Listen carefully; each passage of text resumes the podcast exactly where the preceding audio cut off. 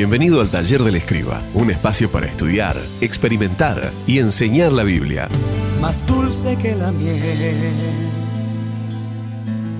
mi fuerza y deleite. Así es tu palabra para mí. En ella está mi paz. Hola, ¿cómo estás? Te saluda nuevamente David Ojeda y continuamos estudiando la carta de Pablo a los tesalonicenses y el estudio de hoy en Primera de Tesalonicenses, capítulo 2, versículos del 1 al 12. Pablo inicia este capítulo de una forma muy personal, apelando a la memoria de los tesalonicenses. Hermanos, les escribe, bien saben que en nuestra visita a ustedes no fue un fracaso.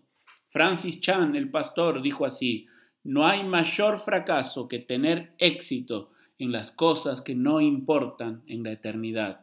El ministerio iniciado en Filipos resultó en persecución por parte de los judíos, a tal punto que Pablo y su equipo fueron perseguidos hasta la vecina Tesalónica.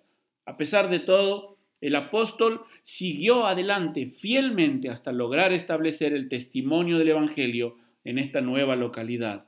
Ahora bien, quizás podemos preguntarnos, cómo ser exitosos en llevar adelante el plan que Dios nos ha encomendado. Y en este pasaje tenemos tres claves para desarrollar un ministerio exitoso. En primer lugar, el éxito viene por anunciar el Evangelio. Versículo 2. Cobramos confianza, dice Pablo, en nuestro Dios y nos atrevimos a comunicarles el Evangelio en medio de una gran lucha. Presta atención, un gran ministerio implica gran confianza en Dios. Y vemos aquí, en primer lugar, acerca del mensaje. Pablo dice así, no se origina en el error, es decir, su mensaje era veraz y digno de crédito. Pero en segundo lugar vemos las motivaciones. Pablo dice, ni en malas intenciones, es decir, con pureza y con limpieza. Pero en tercer lugar vemos los métodos, ni procura engañar a nadie, es decir, con total honestidad y sin agendas ocultas. La predicación del Evangelio de forma eficaz debe ir acompañada de, en primer lugar, trabajo esforzado. Presta atención al versículo 9. Recordarán, hermanos, nuestros esfuerzos y fatigas para proclamarles el Evangelio de Dios y cómo trabajamos día y noche para no serles una carga. Pablo y su equipo jamás fueron una carga para aquellos a quienes ministraban. Nunca especularon con recibir un sustento económico, sino por el contrario, se autosustentaron de manera muy sacrificada a fin de seguir proclamando el Evangelio. Pero también debe ir acompañada de un testimonio ejemplar. Versículo 10. Dios y ustedes, dice Pablo, me son testigos de que nos comportamos con ustedes los creyentes de una forma santa, justa e irreprochable. Su testimonio ante las personas era totalmente transparente. Pablo y los suyos eran personas devotas cuya justicia y santidad se hacía evidente en todo momento.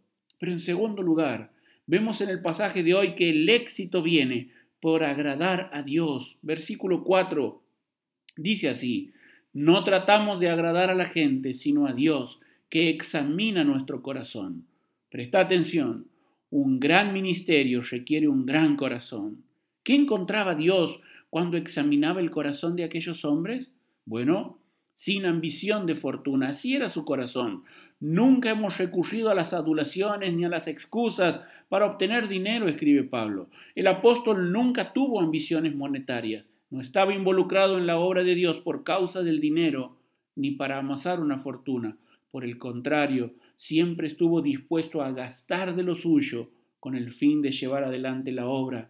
Pero luego vemos que aquellos hombres tenían un corazón sin avidez de fama. Tampoco hemos buscado honores de nadie. Pablo servía con la mirada puesta solo en el Señor. Su enfoque no fue agradar a las personas, sino únicamente a Dios. En aquel entonces era común que los filósofos viajaran a través del imperio buscando fama y fortuna para gloriarse de sí mismos y de sus logros. Pero Pablo solo buscaba la gloria de Dios. Pero en tercer lugar vemos que el éxito viene por amar a las personas. Versículo 7, Pablo escribe, nosotros los tratamos con delicadeza. Un gran ministerio, presta atención, exige un gran compromiso con el amor a los demás. Y aquí el apóstol hace dos ilustraciones muy gráficas y cercanas para cualquier persona. Y en primer lugar, se refiere a amar como una madre, como una madre que amamanta y cuida a sus hijos. Y Pablo se refiere aquí al cuidado amoroso de una madre que cuida y alimenta. Amar es esencialmente proveer y proteger. El amor de Pablo por aquellos tesalonicenses era evidente en el cuidado y el alimento espiritual que les proporcionaba. Pero en segundo lugar, amar a las personas como un padre. A cada uno de ustedes los hemos tratado como trata un padre a sus propios hijos, escribe Pablo. Finalmente, Pablo se refiere al amor de un padre que anima, que consuela y que exhorta a vivir de una forma digna de Dios. Estos términos, especialmente los dos primeros, exigen cercanía. Presta atención. Es imposible ser un buen padre espiritual sin involucrarse de forma cercana e íntima con los hijos espirituales. Todo siervo fiel del Señor anhela dejar una huella por medio de su ministerio.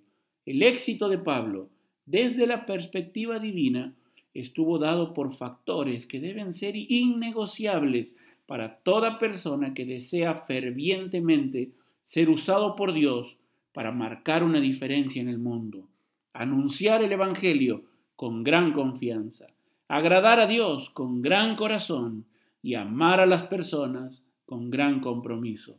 Que Dios te bendiga. Te saluda David Ojeda. Esperamos que hayas disfrutado de este tiempo con nosotros. Te esperamos en el próximo episodio de nuestro podcast, El Taller del Escriba, un espacio para estudiar, experimentar y enseñar la Biblia. Tu palabra, mi alimento, es mi luz cuando el camino es incierto. Tu palabra me da vida, me transforma y me renueva cada día. Te voy a adorar por tu palabra.